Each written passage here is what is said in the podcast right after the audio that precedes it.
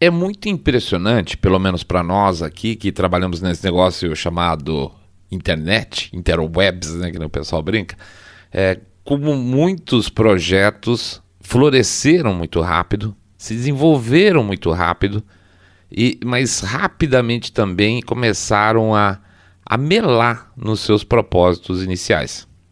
Nossa empresa aqui foi aberta em 1999, tá? Nas vésperas da, da quebra da, das, das, empresas digitais. Teve uma grande quebra no ano 2000 aí. E nós demos um certo azar. É, de perder o primeiro grande pulo lá. Mas a gente abriu com duas, duas ideias, dois projetos aqui. Um negócio que a gente tinha bolado que se chamaria redes pessoais. Pois é, teve, dançamos, né? Teve gente com mais grana e que foi mais rápido que a gente. E um outro site chamado Bipop. É, o Bipop, como é que seria? Nesse site as pessoas poderiam apresentar seu conhecimento sobre diferentes assuntos e esses, esses, essas matérias, vamos chamar assim, seriam revisadas e analisadas pelos pares e classificadas, vamos dizer assim. As pessoas dariam notas. Ah, isso aqui é bacana. Quanto mais bacana fosse, mais subia, quanto pior descia, tá? Isso basicamente é, seria o formato mais ou menos da Wiki hoje, só que a gente não queria fazer para conhecimento geral, não uma, numa, a gente não queria fazer uma a maior enciclopédia de todos os tempos, a gente queria fazer o maior jornal de todos os tempos, né? A gente sempre foi muito humilde e modesto nas nossas pretensões por aqui. Até teve investidores na época que apareceram, mas sempre com o objetivo aí de dar um dinheirinho na nossa mão e, e levar o projeto embora. E a gente preferiu não. A gente preferiu seguir trabalhando no que a gente conhecia bem, que é publicidade, que trabalha até hoje. E quem sabe um dia, quando tivesse dinheiro no bolso, a gente poderia nós mesmos investir no nosso projeto, coisas que nunca aconteceu, né? Empresário brasileiro, você corre, corre, corre, corre, e boa parte dos projetos e sonhos acabam ficando para trás sem nenhum tipo de mágoa. A agência nossa foi muito generosa com a gente por muito tempo. Por que, que eu conto isso para vocês? Porque a gente realmente acredita que a essência dos grandes projetos da internet é essa mesmo. Leitores, usuários, o público fazendo conteúdo lado a lado com especialistas, vamos chamar assim, ou com pessoas da área, lados opostos defendendo suas ideias livremente, então, por exemplo, o maior astrônomo do mundo ao lado do terraplanista, tanto faz. Cada um define é, é, e acredita no que quiser, e as pessoas vão acreditar de acordo com as melhores argumentações. É assim. Esconder ideias e teorias é potencializar as piores ideias e teorias a longo prazo. Forçar, jogar goela abaixo o conhe é, conhecimento ainda que seja verdadeiro, gera repulsa das pessoas. As verdades sinceras são muito mais bem aceitas, são a base de tudo. Então, desse sobe e desce profissional de sonhos e expectativas com relação ao mercado, vem a nossa, num certo sentido, adoração do, pelo projeto da Wiki e a decepção com essa que é a maior enciclopédia de todos os tempos. E é dessa desilusão que a gente quer falar com vocês. E daqui a pouco a gente volta.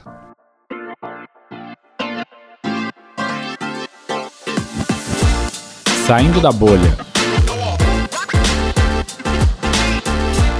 Menos notícia, mais informação para você. Wiki, você desconfia dela por motivos errados.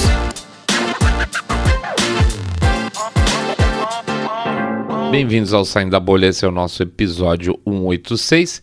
E ontem a gente estava dando uma olhada aqui no conjunto da obra, vamos chamar assim, é, nós estamos pertinho do episódio 400 do Saindo da Bolha em geral, nos seus vários formatos. Tá? A gente vai ver se a gente faz alguma comemoração aí nesse sentido que, puxa vida, até nós ficamos surpresos. Mas bem-vindo então a 186, que a gente vai falar aí do, da Wikipedia, e, ou Wikipédia, e por que, que a gente acha que você não confia neles, mas não confia pelos motivos errados. Antes de mais nada, a gente vai pedir para vocês entrarem no nosso site www.saindabolha.com.br e clicar no botão follow ou seguir a gente pelo Spotify e demais plataformas de podcast. Seguir a gente no YouTube, dá o, o cliquezinho lá no, no like, é, o sininho, se vocês quiserem ser avisados eventualmente do, dos nossos episódios, e deixar um comentário lá para ajudar nas nossas estatísticas. Pede também para fazer um share no episódio, se vocês gostarem, e fazer um boca a boca sarado contando é, que você, para os seus amigos, vocês acompanham o podcast Cabeça Direita Limpinho Supimpa, que detesta, abomina, abomina o politicamente correto. E finalmente, hoje vou dar uma folga de vocês, estrelê, vou direto ao assunto. Pix. É, exatamente. A gente sempre pede uma doação lá para o nosso Pix. Código fica nas postagens nas redes sociais e o QR Code lá no YouTube, tá? Por que, que ajuda? Porque a gente consegue bolar coisa diferente por aqui, por manter a nossa maquininha em pé também, tá? Tem, tem que girar a bicicleta e tem que bolar coisa nova, né? Senão a coisa para no tempo. Então a gente pede lá 1, 2, 5, 10, 10 milhões de reais, porque pingado não é seco. Ou o que? Adivinha? Claro que vocês sabem, um real por episódio. Porque um real por episódio ajuda pra caramba, tá bom? Já bastante feito. Vamos pra frente, gente. Vida que segue. Contextualizando,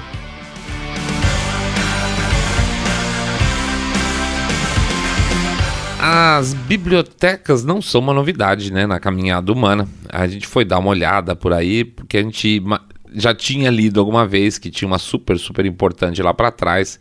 A, a primeira super, vai dizer, biblioteca lá na Assíria, né? E de fato tinha uma muito importante em Nínive, sete, é, sete, pra, sete é, séculos antes de Cristo, coisa absurda. A maior parte das bibliotecas da antiguidade, no entanto, tinha uma função muito mais de guarda de conhecimento, tá? Do que de disseminação de conhecimento. É, como se fossem cofres, né?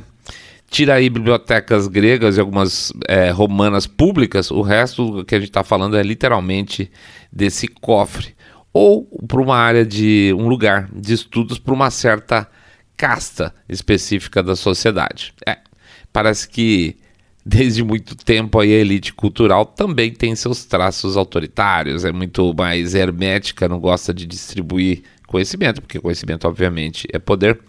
E aí vale a pena, entre aspas, ser elitista. Mas ainda assim eles ficaram conhecidos, essas bibliotecas, desculpe, ficaram conhecidas nas suas respectivas eras, ou seja, são importantes. Ou até muito tempo depois, como no caso da Biblioteca de Alexandria. Olha a importância disso. É, da, olha, é, veja que interessante, da necessidade de ter, vamos chamar assim, uma plataforma onde as pessoas pudessem é, gravar a, o seu conhecimento, a biblioteca de Pérgamo, por exemplo, criou o pergaminho. É, pois é, você vê como os caras até desenvolveram a própria tecnologia para própria biblioteca. E esse pergaminho é um dos legados da biblioteca de Pérgamo ficou entre nós aí por muitos séculos ainda, um baita legado. Mas se a gente for pensar, nenhuma dessas bibliotecas sobrou para contar a história, dessas da antiguidade. Veja, uma grande biblioteca no passado, por exemplo, em Roma, tinha o que eles chamavam lá de rolos, né? Tinha mais ou menos uns 2 mil, 2.500 rolos. E a biblioteca de Alexandria tinha 700 mil rolos. É uma coisa gigantesca. Olha o tamanho desse troço. Mas nada disso, ou melhor, praticamente nada disso, tem hoje disponível, é, a, a, é, acessível para a gente, é, em termos de informações residuais que sejam, né? Na verdade, é, porque foram destruídos por incêndios e alguns desses, por exemplo, desses incêndios ou outras outras situações aí de guerra ou, ou desastres naturais e alguns casos aí não poucos em que essas bibliotecas foram propositadamente destruídas, né? Acabaram com tudo que estava lá gravado e lá ia a humanidade de novo pesquisar tantas coisas praticamente do zero novamente. Repara que eu falei aqui incêndios provocados em alguns casos, né? No caso da Biblioteca da Alexandria, mais que isso, ela foi literalmente desmontada. Isso dá para gente uma noção do poder associado ao conhecimento, né? Da ideia de, da necessidade de destruir para recontar novas verdades, é, novas histórias, novos vencedores, né? é, de como o conhecimento é fundamental para ganhos no espaço político, poder, né? E eis que já que seu saindo da bolha e o Mr. Bay não conseguiram seus financiadores seu super projeto, coube então a um outro projeto chamado Wikipedia assumir esse papel de consolidar e distribuir gratuitamente conhecimento pelo mundo. Quer coisa mais, de verdade, quer coisa mais incrível que isso? Pois é. Ainda no final do século passado, é, o sonho, sei lá, das famílias, dos pais, era ter uma boa enciclopédia em casa para os filhos estudarem. Era, era, um, era um objeto de desejo. E eu me lembro perfeitamente, e olha que eu era pequenininho, de quando chegou a nossa Barça em casa. Eu era pequeno mesmo. Era uma Barça, aliás, tem até hoje lá na casa do, do, do meu pai, aquela capa vermelho meio escuro lá, é, ficava orgulhosamente no centro da estante da nossa sala, com aquele dorso escrito em letras douradas tal. Eu até fui pedir para mandar uma foto para mim, volume 10 entrava os temas, né, os, os verbetes entre Netuno e piano. É, volume 10 da Barça que a gente tem lá.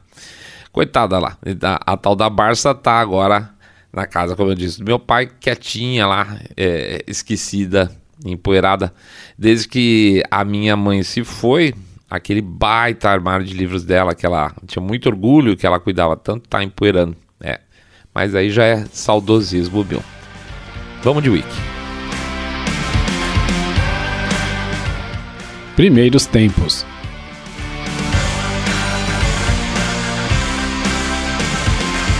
Olha que interessante. Imagina que um cara, um cara chamado Larry Sanger, tivesse morrido há 20 anos, mais ou menos, tá? O que será que a gente teria de conhecimento sobre esse cara, Larry Sanger? Então vou pegar aqui a Wikipedia para ver. Então olha esse trecho aqui, tem o nome lá, Larry Sanger, olha esse trechinho aspas, tá? O papel de Sanger na fundação Wikipedia foi objeto de edições de Jimmy Wales, sendo que Jimmy Wales é o cara que cuida dela hoje, tá? É o, é o cabeça da Wiki. Então, o papel de Sanger na fundação Wikipedia foi objeto de edições de Jimmy Wales na Wikipedia em 2005, que foi seguida de discussões dentro da comunidade. Sanger acusou Wales de reescrever a história ao desconsiderar o seu envolvimento, o envolvimento dele, Sanger, na fundação da Wikipedia. O Wales disse, é, Jimmy Wales, né, disse para Wired que ele apenas esclareceu alguns detalhes sobre a contribuição de Larry Sanger para o projeto e removeu erros factuais. E disse que não deveria ter feito isso, tá? O Jimmy Wales mais tarde afirmou que inicialmente tinha ouvido falar que o conceito de wiki, que foi bolado pelo pelo oh meu Deus, o Sanger, é, tinha sido fe é, um, feito por um outro funcionário da, da empresa dele, chamada Bomis, é, chamado Rose, é, Jeremy Rosen, Rosenfeld, isso. E que não teria sido por Sanger, tá? Esse trechinho aqui, o que, que a gente consegue tirar dele? Se o, o Larry Sanger tivesse morrido alguns anos atrás, que é a nossa hipótese inicial aqui desse, desse trecho, ele não estaria presente, ele não estaria vivo para discutir com o atual head lá da Wikimedia, que é a dona da Wikipedia, que é o que é o tal do Wales, né? Que ele foi um dos cofundadores da Wikipedia. Ou seja, se estivesse morto, ele não teria como se defender. A história seria literalmente a história com H maiúsculo. Literalmente hoje a história seria diferente, tá? Ele não estaria vivo para salvar a sua própria bi biografia como cofundador da Wikipedia e ter se estabelecido aí, teria de alguma forma estabelecido o conceito da biblioteca, enquanto o Jimmy Wales ele ficava lá preocupado com a parte comercial. Era a dobradinha funciona assim, tá? Ou seja, se ele estivesse morto, hoje ele não seria conhecido pelo que é, que é a cabeça conceitual do projeto e cofundador da Wikipedia. Sacou o perigo? Mas como é que isso é possível? Bom, mais rápido do que uma bala, né? É, a, a, lógica do Sanger, que tinha pensado em um espaço amplo de discussões com ideias conflitantes lado a lado, começou a fazer água. É bem verdade que ele acreditava em um certo libero geral, tá, dentro da Wiki, que seria muito difícil de funcionar na prática, mas daí é, entre um caos onde todo mundo dá palpite e todo mundo pode meter a mão, é, a um poder centralizado demais, que é o que aconteceu com o passar do tempo, tem uma certa distância. Pois bem, pensa comigo. Quem, senhores, quem curte poder centralizado? Quem que adora um certo autoritarismo? Quem que gosta de reescrever histórias para adesão às suas narrativas? Sim, senhor, as cabecinhas a gauche, à esquerda, né? Nossa, gente, hoje tá um recorde de moto de entrega com escapamento aberto aqui na região, tá bravo. Mas vamos lá, desculpa. Então, exatamente, quem que eu tava falando, então, quem que tem essa coisa de ficar mexendo na história, de ficar centralizando tudo, etc tal? A esquerda. Muito bem. E que coincidência é, ter sido exatamente o que aconteceu. A Wiki começou a ser cooptada pela canhotada, ainda mais imersa lá naquele ambiente do Vale do Silício, que basicamente é um ambiente canhotíssimo, e portanto a ideia ultra liberal do sangue acabou indo por vinagre, porque no final das contas, o que ganhou foi o controle e a centralização. Mas vamos dar um pequeno voto de confiança, tá? A ideia de descentralização total realmente era caótica demais. Então caberia à cabeça da Wiki procurar zelar pelo menos pelo balanço, pelo equilíbrio das informações quando os assuntos fossem mais quentes, mais polêmicos, concorda? Quando a gente está falando de fatos puros, ok, tanto faz.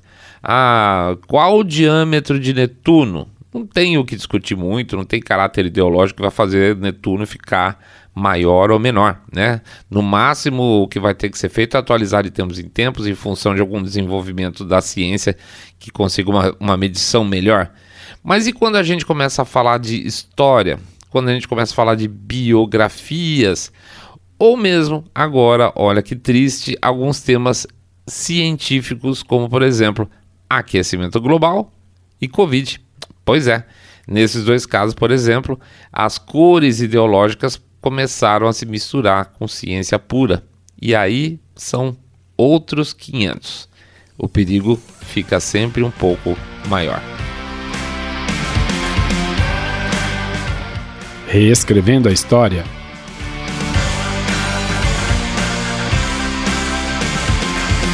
Deixa eu pegar aqui um verbete qualquer para ver uma biografia. Vamos pegar o caso específico de uma biografia, tá?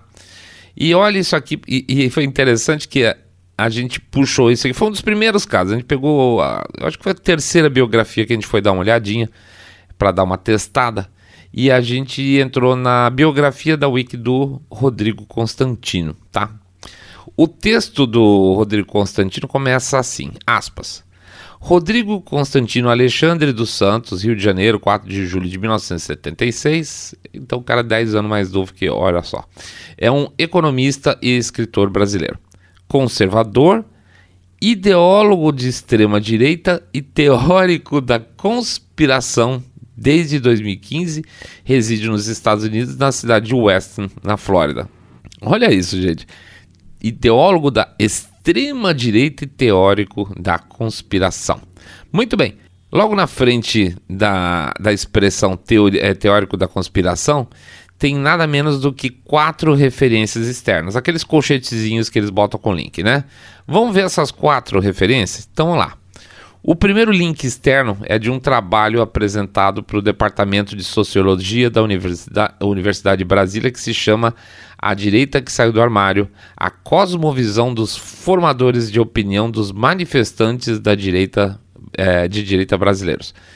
Eu não vou falar o nome da autora aqui, que eu não vou ficar batendo bumbo para louco dançar, né? É, mas lendo o resumo aqui, a gente vê que o trabalho foi baseado nas postagens, nas postagens e afins das redes sociais dele. E o resumo dessa matéria apresenta que o conteúdo dele é baseado em três coisas: o antipetismo, o conservadorismo moral e os princípios neoliberais. Logo, a primeira referência que é considerada válida no texto lá para dizer que ele é de extrema direita e teorista da conspiração, não tem nenhuma dessas duas referências, tá? Não tem nenhuma lógica indicando que lá no textinho que o, o trabalho fale ele como teorista da conspiração, tá? Então não, não tem, você pode procurar, fique à vontade, mas não, não perca seu tempo. A segunda referência que tem, segundo o linkzinho, é um artigo de uma doutora em História Social pela Universidade, é, Universidade de São Paulo. Fraquinho, gente, sério. Fraquinho, judeira, assim. O, o trabalho foi o maior esforço para sair do papel. Ela fez uma coletânea de opiniões de ases da cultura brasileira, como por exemplo a Miriam Leitão, né?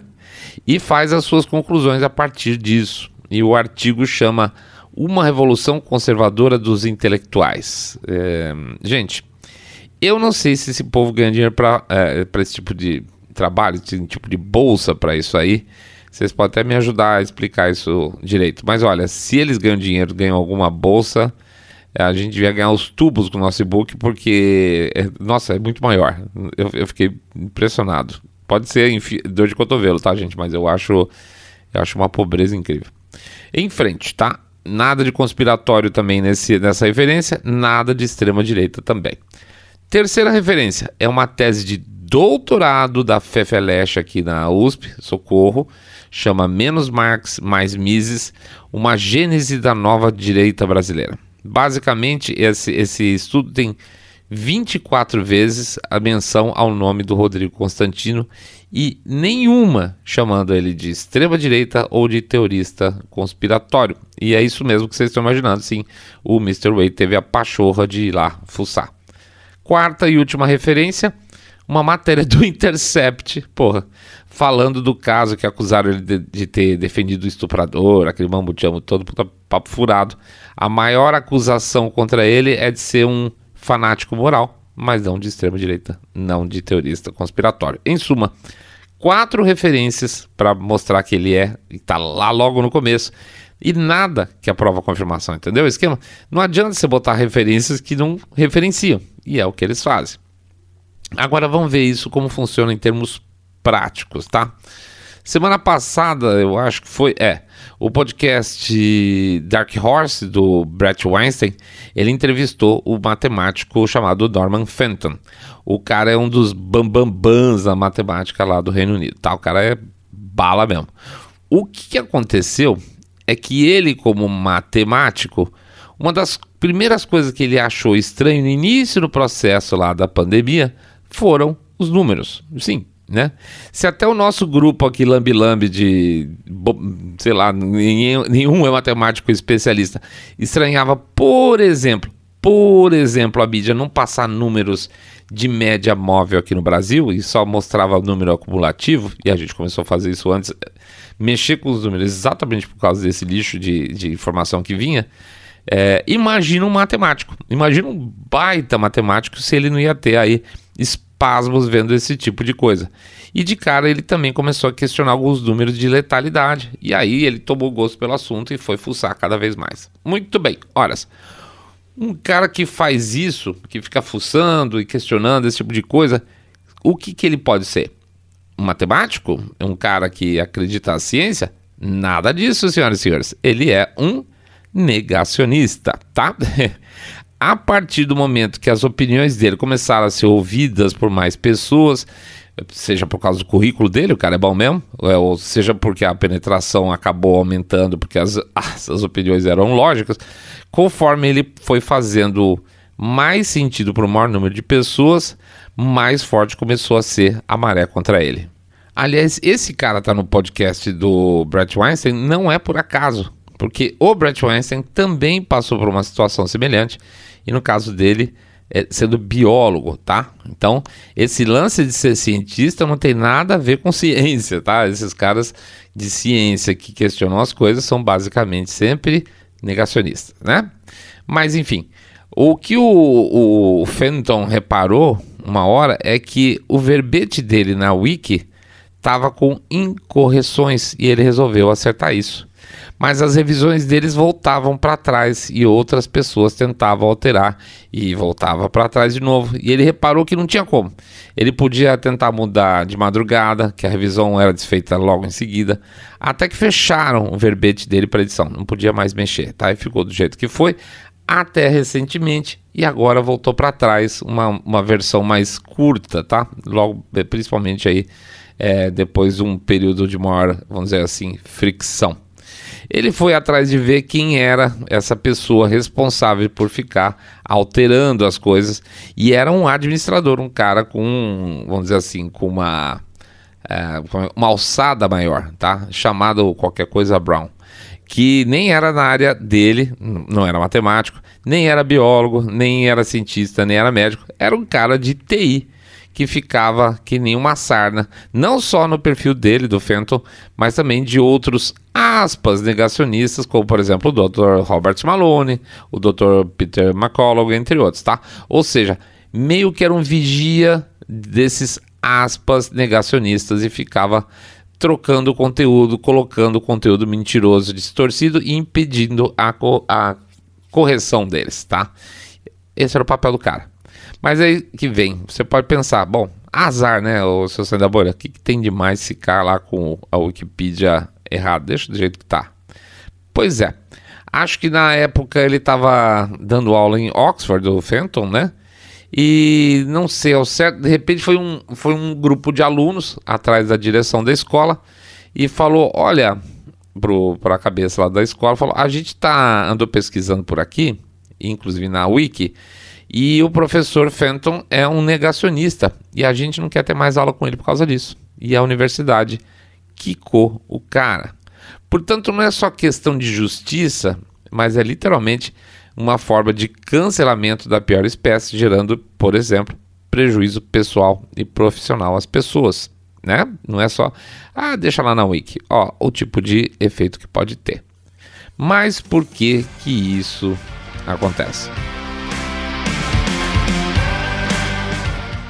Interesses.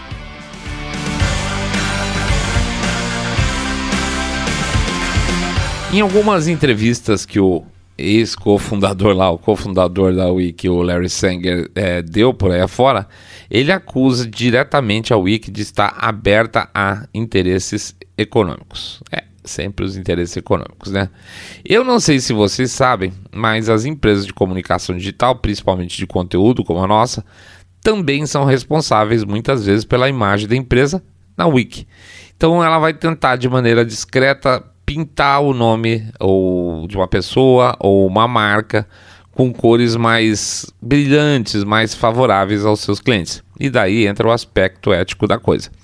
Se você for em cima daquela teoria lá, da, daquela lógica que a gente falou já uma vez do truth well told, ou seja, da verdade bem contada, a gente já falou uma vez sobre isso, na nossa visão, ok, tá? Você vai pintar da melhor forma possível os melhores pontos positivos da, da pessoa ou da empresa. Agora, não pode mentir, né?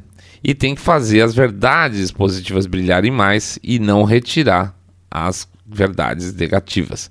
Mas a gente sabe que não é sempre assim. Existe lá fora algumas empresas, por exemplo, especializadas em, em Wiki. São PR Wikis, né? Empresas de assessoria de imprensa só de Wiki que acompanham celebridades, políticos, marcas, eles contratam esses, essas empresas para dar um tapa no visual na imagem deles, sem obrigatoriamente muitos escrúpulos, tá? E aí fica a dúvida: quem mexe lá na edição dos textos da Wiki é a empresa, o representante da empresa que tem acesso na forma de uma pessoa física, que seria uma coisa, ou essas empresas de PR e de Wiki pagam aos administradores, a alguns administradores da Wig por fora para tirar as coisas negativas e colocar positivas.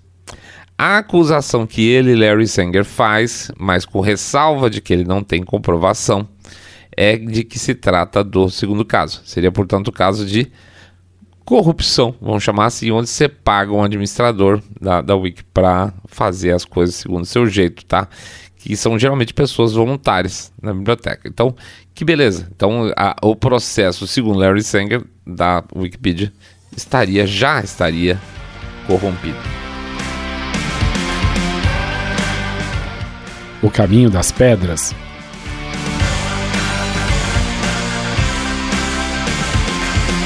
A gente já mencionou também em capítulos anteriores no, e no nosso e-book também falamos de certa forma que é o truque aí da autoridade, no caso misturado com uma deficiência na Wiki que mais cedo ou mais tarde pode acabar derrubando a credibilidade dela de vez. Quando derrubar a credibilidade de uma enciclopédia, acabou o projeto, né? Veja bem, como no caso do Rodrigo Constantino que a gente falou.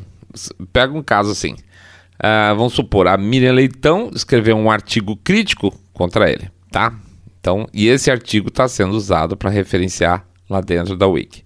Aí um sujeito usa esse artigo, então, para referenciar, né? Ele bota lá o linkzinho para provar algum ponto do texto da Wiki, que não é verdade pelo que a gente viu em algumas situações, tá? Coloca-se qualquer porcaria lá como referência.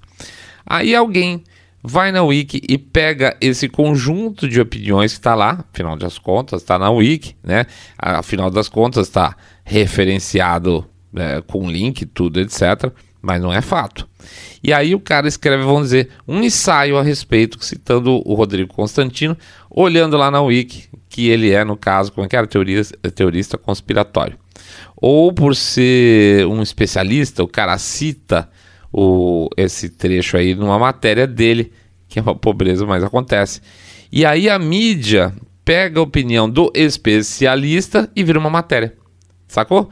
Tu começa com uma matéria, a matéria vira uma referência, a referência vira um artigo e o artigo vira uma matéria de imprensa. Então a própria imprensa ela, ela gera a semente de, do que vai ser lá na frente uma outra matéria e aí só que com a diferença falando assim, ah, segundo especialistas, né? No final a matéria jornalística opinativa acaba sendo é, servido de base para uma outra matéria com aparentemente aí um fundo científico ou de pesquisa depois desse trajeto todo. Mas não é só isso também, apesar de ser péssimo. A gente está falando também de um outro ponto importante que as pessoas esquecem com frequência e a gente vai ficar repetindo aqui. Não é só Twitter e Facebook, mas a própria Wikipedia, ela também está sujeita à famosa seção 230 do Communication Decency Act, tá? Lembrando que, que é isso? Por essa legislação, existem dois tipos de empresas de comunicação: as plataformas e os publishers. O publisher é responsável pelo conteúdo que ele publica. Então, por exemplo, é um rádio, uma TV, é um jornal. Se falar alguma barbaridade, o rádio, o jornal, a TV podem ser processados por falar algum tipo de calúnia, algum tipo de difamação, tá?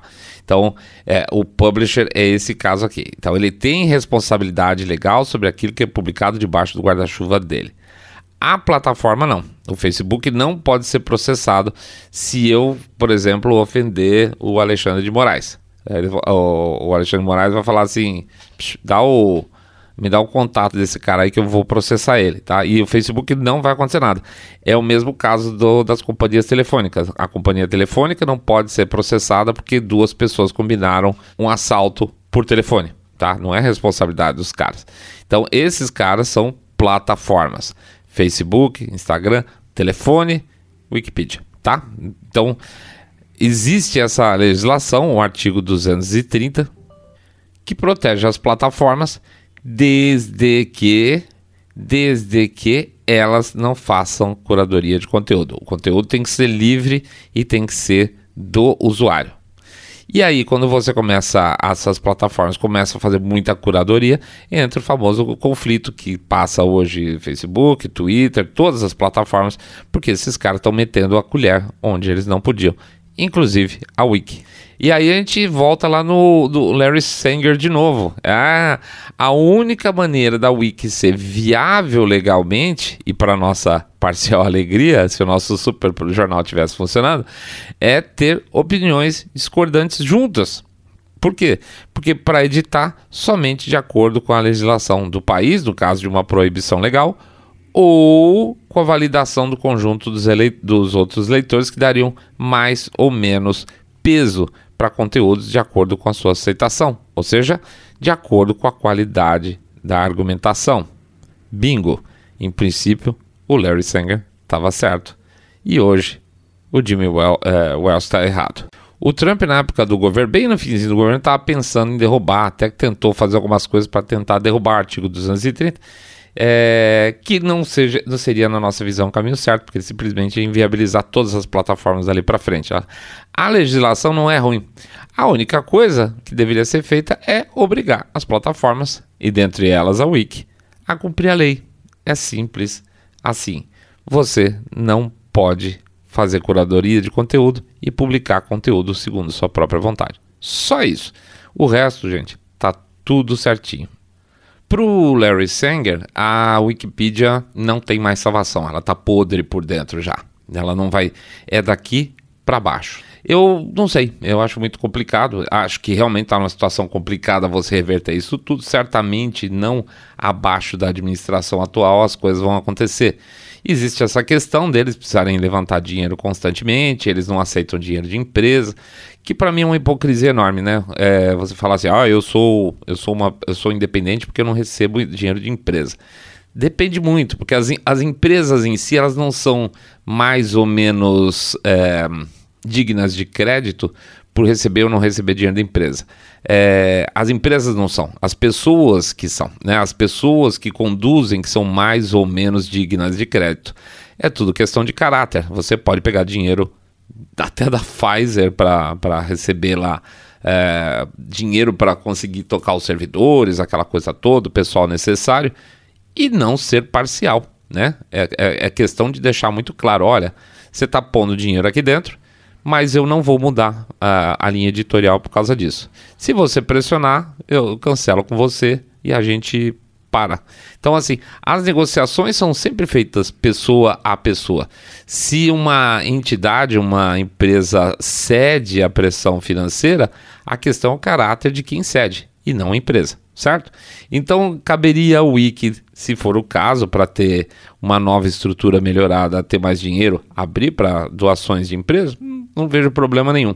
O problema é sempre esse: é o quanto e em que momento, como já acontece hoje, de maneira indireta, segundo Larry Sanger, eles aceitarem, uh, de, os, os colaboradores voluntários aceitarem dinheiro para fazer coisa por fora. Aí que está o pepino. Alguém tem que controlar isso e, pelo jeito, não está tendo controle nenhum.